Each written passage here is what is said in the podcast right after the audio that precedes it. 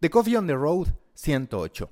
Antes de entrar en materia de este episodio que hablará sobre el tedio cada vez más notorio de la humanidad en torno a las redes sociales y cómo las redes sociales, en particular Twitter, Facebook e Instagram, han tenido que reaccionar, han tenido que dar marcha atrás para intentar adaptarse a estos nuevos gustos o más bien a esta recuperación de gustos de la humanidad, que ya les explicaré a detalle más adelante.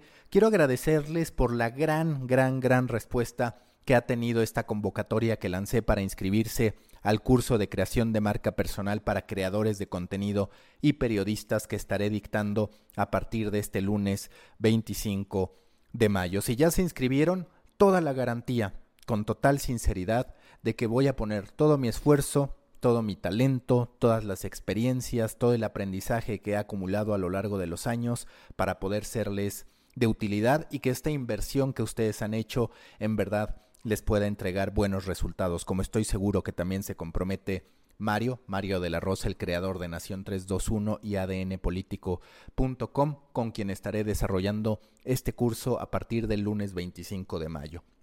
Si aún no se inscriben, quiero invitarlos a que lo hagan.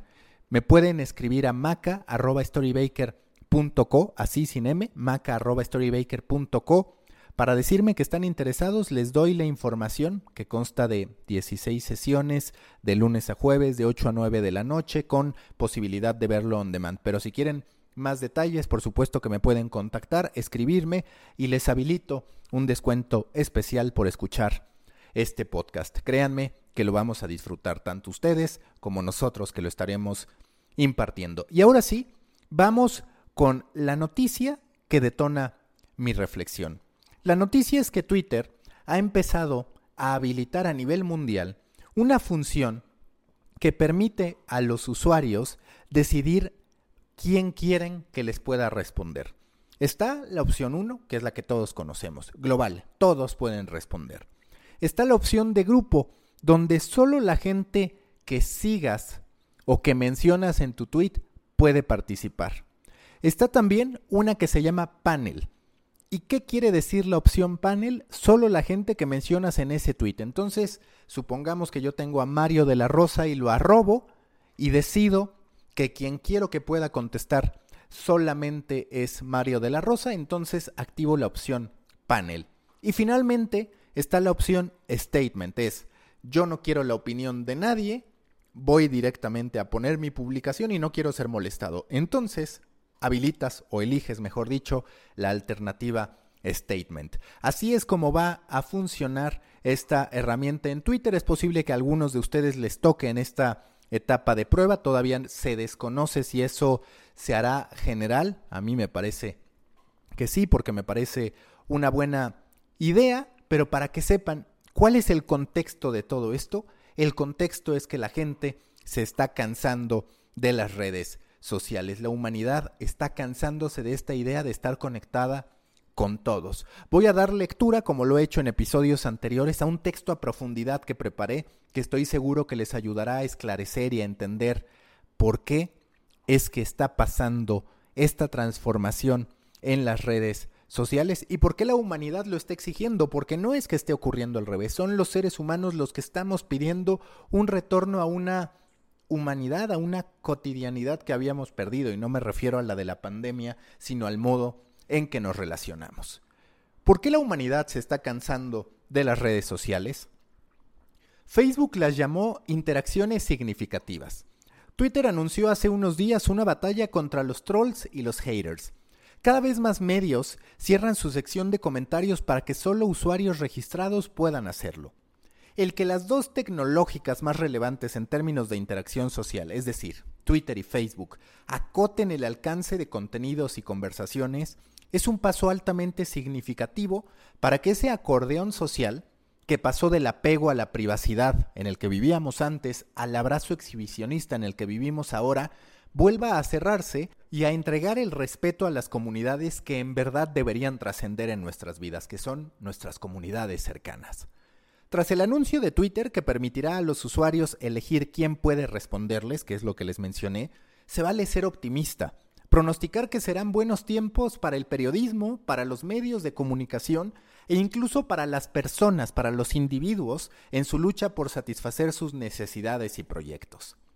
La sociedad a partir del hartazgo y las plataformas tecnológicas a partir de la nocividad que ellas mismas facilitaron, pero que ante sus dimensiones no pudieron ocultar en defensa de sus negocios, están derribando por fin esa mentira idealista que nos contaron que apostaba por una sociedad hiperconectadas. Es cierto, sin barreras, pero también es cierto, sin distinción. Y en medio, justo en aras de esa promesa de igualdad de oportunidades que nos vendían, Penetró el odio, la envidia, el fastidio, el desgaste y todo lo que tendría que pasar para que alguien decidiera terminar con una fiesta que se convirtió en pesadilla, como esta en la que se ha transformado Internet. Exploro aquí punto a punto lo que ha ocurrido y la reacción que orillados más por necesidad que por entendimiento están teniendo los gigantes tecnológicos, léase Facebook, Twitter e Instagram, para devolvernos a ese rincón tranquilo de las pequeñas comunidades. A continuación enlisto los hechos que generaron el problema. Problema número uno, o realidad número uno. Al ser humano no le gusta en realidad estar conectado con todos. La publicidad nos volvió a mentir. Nos vendió como una gran idea un escenario en el que todos tuviéramos la misma oportunidad de buscar información y de convivir. Esta llamada carretera de la información que tanto nos impactó en los 90 acabó por perder fuerza en cuanto comprendimos que detrás de la misma había intenciones, sesgos ideológicos o comerciales, y que ésta, cuando se convierte en objeto de conversación abierta para cualquiera, funge como ruido más que como ese espacio de conocimiento que visualizamos que sería Internet. Si cada pieza informativa, y esto es importante para que entendamos cómo se va editorializando el contenido, cómo se va perdiendo la esencia de lo que hacemos. Si cada pieza informativa tiene la subjetividad natural de quien la escribe y a ella se le suma la interpretación igualmente subjetiva de cada una de las personas que la consumen, se acaba construyendo una fuerza de choque. Ya no se juzga solo lo que se publica, sino también lo que una persona comentó al momento de compartirla, lo que al llegar a manos de un tercero se convertirá en un juicio tanto del contenido publicado, de la pieza original, como de lo que la persona que compartió pretendía al momento de hacerlo. Entonces vamos del contenido a la opinión del lector. Después del contenido y la opinión del primer lector a la opinión que el segundo lector tenga, sí del contenido, pero también de la opinión de ese primer lector que realizó un comentario. De ahí al tercero y la opinión que tenga, sí del contenido, pero de la opinión también del primer lector y de la opinión del segundo lector.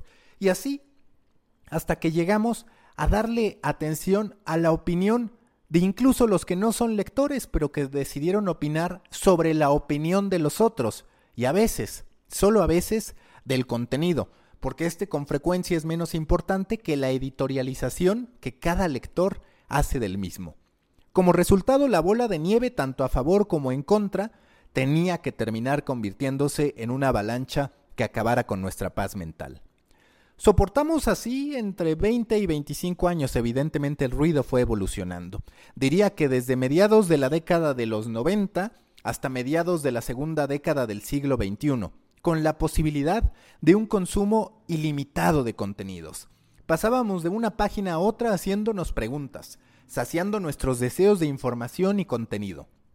Y esos mismos contenidos los comentábamos en foros específicos donde otros podían chocar con nosotros, pero donde al menos había una marca de nicho, entendiendo en este caso que el nicho en digital puede ser un sitio con millones de usuarios, que no se comparan y por eso son nicho con los universos gigantes de redes sociales como Facebook, Twitter e Instagram.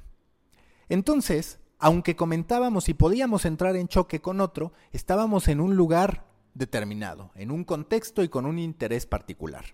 Había, pues, elementos para establecer una relación entre un usuario y otro. En Twitter esa dinámica se rompió por completo. Incluso en Facebook, para que quede claro que a los humanos no nos gusta estar conectados con todos, ha llegado el punto en que no nos gusta estar porque ahí está nuestra tía o nuestra abuela. No es novedad, en la vida real pasa que solo convives, incluso cuando se trata de seres queridos en circunstancias y momentos determinados. Segundo hecho, segunda realidad. Las opiniones no tienen que ser populares. Es cierto que para ser una sociedad funcional, o que al menos pretende serlo, hemos de establecer ciertas normas de comportamiento. Es cierto también que nos guste o no, hemos de acatar aquello que contribuya a la estabilidad social. Pero en algún punto, tanto para lo cómico como para lo serio, se ha olvidado el carácter personal de las opiniones para transformarlas en postulados que todos deberíamos asumir. En ese dogmatismo que nos convirtió en cobardes si no respondemos y en guerrilleros si entramos a la dinámica de debatir con otros, se ha fugado la ecuanimidad que tanto necesitamos para lograr objetivos más importantes que el de convencer a otro de pensar como nosotros.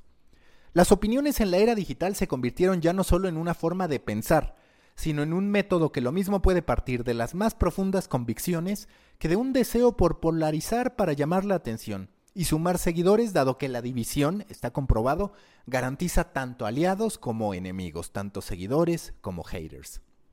Para llevarlo a la vida cotidiana, en un ejemplo que le puse a Leon Krause durante el episodio de The Coffee que grabé con él, imagina lo que pasaría en la vida real si estuvieras leyendo un periódico en un restaurante y la persona de la mesa de enfrente, al darse cuenta que estás leyendo un periódico que no va con su ideología, llega para agredirte, para exigirte que pienses como él y que tengas la misma postura política que él.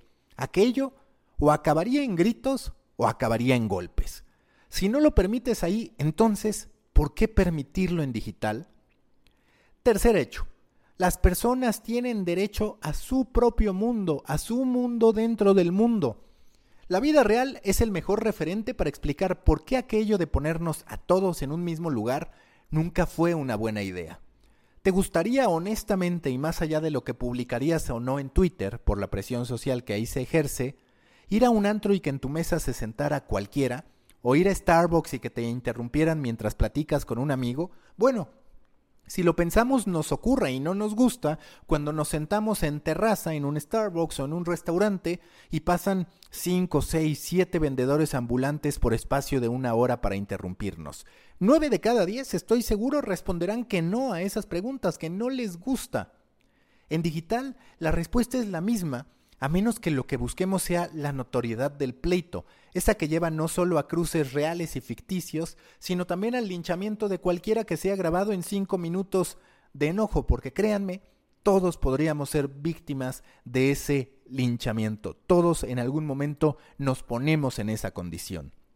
Cuando vas a un evento, tienes una idea del tipo de gente que estará. Cuando pagas por un servicio, tienes certeza de lo que recibirás. Cuando quedas de ver el fútbol con tus amigos, sabes quiénes estarán invitados y quiénes no. ¿En verdad era tan difícil entonces comprender que en digital acabaríamos queriendo lo mismo? Siguiente realidad, siguiente hecho. Más es menos, más siempre ha sido menos. Una máxima del marketing que aplica para la vida. La llamada paradoja de la elección o paradox of choice refiere que el ser humano reacciona mejor ante una cantidad limitada de alternativas que ante una gran cantidad de las mismas. Seguro te ha pasado que llegas a un estacionamiento vacío y te cuesta elegir dónde estacionarte, a diferencia de lo que pasa ante un estacionamiento lleno en el que tienes claridad sobre el lugar disponible o sobre el que está quedando disponible. Esa misma sensación podemos vivir como usuarios al momento de decidir qué debemos atender y qué no. ¿De verdad tenemos que leer la opinión de cualquier usuario de Twitter ante un acontecimiento político o ante cualquier otro rubro? ¿En algo cambiará nuestro mundo si dedicamos tiempo a leer los tweets enardecidos o apasionados de un aficionado que le va a otro equipo? Incluso para las relaciones sentimentales, el exceso o la posibilidad del exceso termina generando ansiedad. En términos psicológicos, se ha comprobado que uno de los grandes causantes de infidelidades está relacionado con la noción generada por las redes sociales y aplicaciones de citas en la que vivimos pensando que tenemos millones de posibilidades para estar con alguien, lo que nos lleva a que nos sea más difícil decidir estar con una sola persona. Siguiente hecho, siguiente realidad. El tiempo es valioso. El consumo con propósito incluso si se trata de una búsqueda específica de entretenimiento, colapsa ante el ruido provocado por las múltiples provocaciones con que nos podemos encontrar en Twitter. Si bien ha anunciado que empezará a realizar pruebas a nivel mundial para que la gente elija quiénes pueden responderle, la mayoría de sus decisiones fueron en sentido contrario durante varios años. En nuestro timeline, solo por citar un ejemplo de las incongruencias de Twitter, no solo aparecen los tweets de quienes seguimos, sino también ciertos tweets referentes a sus acciones, lo que lleva a que nosotros estemos expuestos al consumo de un tercero como carnada para que nosotros sigamos consumiendo, aunque perdamos el tiempo y aunque nos desviemos del objetivo inicial que nos habíamos trazado. Es una paradoja. Mientras Twitter, Facebook e Instagram hablan de mejorar la atmósfera de convivencia de sus usuarios, el tiempo se mantiene como el principal activo de sus plataformas. Sí, claro que venden el número de usuarios, pero es el tiempo en el que te atrapan el que les permite comercializar y convertirte en objeto de cualquier tipo de segmentación y anuncio que a ellos convenga. El conflicto de intereses, si lo piensas, es notorio. Ellos prometen una experiencia cada vez más íntima, pero terminan traficando con tu tiempo. Ese que, por cierto, no se ha extendido en tu vida, nunca se extenderá, se agota más bien cada segundo que pasa. Y entre más acotada esté tu comunidad, más específicos serán los mensajes y por ende presentarán cada vez menos esas procrastinaciones emocionales que se producen en Twitter cuando te ensartas en el linchamiento del día o en los ataques de un troll seguido por otros trolls mientras los followers de la otra parte actúan en defensa. En la vida, si vas por un libro esperas tardarte no más de media hora. Dependiendo de si conoces o no el título que estás buscando puede variar, pero rara vez estás expuesto a que llegue cualquiera a generarte alguna trampa emocional para que te pases dos horas más mientras olvidas el objetivo inicial por el que habías llegado. Siguiente y último hecho contundente. El ser humano discute con humanos. Este es quizás el problema más elemental de todos los aquí enlistados. Si de por sí hemos de reconsiderar el modo en que nuestras opiniones son puestas a consideración de terceros, lo que por cierto en la vida real ocurre solo en situaciones y momentos muy bien acotados, debe señalarse el absurdo que representa estar en un entorno en el que no solo hay millones de desconocidos que en realidad nos deberían tener sin cuidado, sino también cientos de miles de bots manejados por intereses de terceros, que si bien carecen de la capacidad de elaborar argumentos que sumen a la conversación, provocan una sensación de masa que lleva a que la gente se enganche aún más. Ese efecto, va incluso más allá de nuestra conciencia previa. No importa si sabemos o no que a los políticos los respaldan cientos de miles de bots, psicológicamente y aún teniendo clara esa realidad, tanto en aquello en lo que estamos a favor como en aquello en lo que estamos en contra, nuestra reacción crece o disminuye a partir de la lectura del número de interacciones que ha tenido ese posteo. Si alguien que no opina como nosotros tiene miles de likes, aunque sean de bots, nos involucramos más en términos emocionales que si hubiera una cantidad mucho menor de interacciones. Y lo mismo en sentido contrario, nos sentimos más apoyados si cientos de miles de bots dan retweet a un posteo que nos gusta, aun sabiendo que se trata de posteos artificiales. Salvo por el enojo que nos pueda provocar Siri al momento de atender nuestras peticiones, no tendríamos por qué pasar tiempo involucrándonos emocionalmente con bots que si bien no construyen, sí son parte de la conversación. La escena en la vida cotidiana sería tan lamentable como la de López Obrador realizando una supuesta consulta a mano alzada. En digital vivimos esas mismas consultas a mano alzada en formato 24/7, una pesadilla de la que somos parte. Tenemos que poner un alto, discutamos con humanos, interactuemos con humanos, establezcamos emociones con humanos. ¿En verdad queremos vivir en redes como Twitter que promueven el anonimato y en cierto modo la existencia de bots cuando podemos estar en espacios controlados que nos garanticen al menos la conciencia de estar hablando ante una persona en un entorno en el que la aprobación de las masas no es lo más relevante? Imagino otra vez que la respuesta es no. Afirmo que serán buenos tiempos para el periodismo porque por fin volverá a entenderse que un contenido no es para todos. Digo que los medios de comunicación estaremos bien porque el hartazgo de la gente ante la idea de estar con todos, lo que va en contra de los múltiples pagos que estamos dispuestos a realizar con tal de tener acceso al cine VIP o a privilegios que otros no, llevará a que nos enfoquemos en el valor agregado de lo que hacemos y no en la reacción inmediata de cualquiera, otra vez, incluidos los bots. Y porque siempre será más fácil capitalizar audiencias con nombre y apellido y con intereses bien acotados que esas masas anónimas que reaccionan sin siquiera fijarse en la fuente que les está contando una historia. Digo que como personas estaremos mejor porque de a poco se irán consolidando esos espacios donde podemos expresar con nuestra libertad y sin ambiciones de atracción de masas lo que pensamos. Digo que estaremos bien porque en realidad nunca hemos necesitado más que de unos cuantos para poder vivir bien. Desde hace tiempo Jack Dorsey reconoció la toxicidad de Twitter. Hoy, la misma plataforma lo hace con su anuncio respecto a los filtros para definir quién responde. Instagram omitió los likes buscando reducir la percepción de banalidad que siempre le ha perseguido. Facebook hace tiempo que viró a los grupos y a las conversaciones entre unos cuantos. No lo hacen por nuestro bien, lo hacen porque no les queda de otra, y porque el ser humano ha decidido que quiere volver a las pequeñas comunidades. Como se los he comprobado, no sorprende nuestra decisión, sorprende lo que nosotros mismos permitimos. Recuerden que los espero en Proyecto Morona, grupo en Facebook para pequeños creadores de grandes ideas, también en el company page de Storybaker en LinkedIn, que no para de crecer, ya somos más de 1400. Y también recuerden, último llamado para poder inscribirse a este curso de creación de marca personal que estaré dictando con Mario de la Rosa. Escríbanme si están interesados a maca.storybaker.co, maca.storybaker.co, así sin M. Hasta la próxima.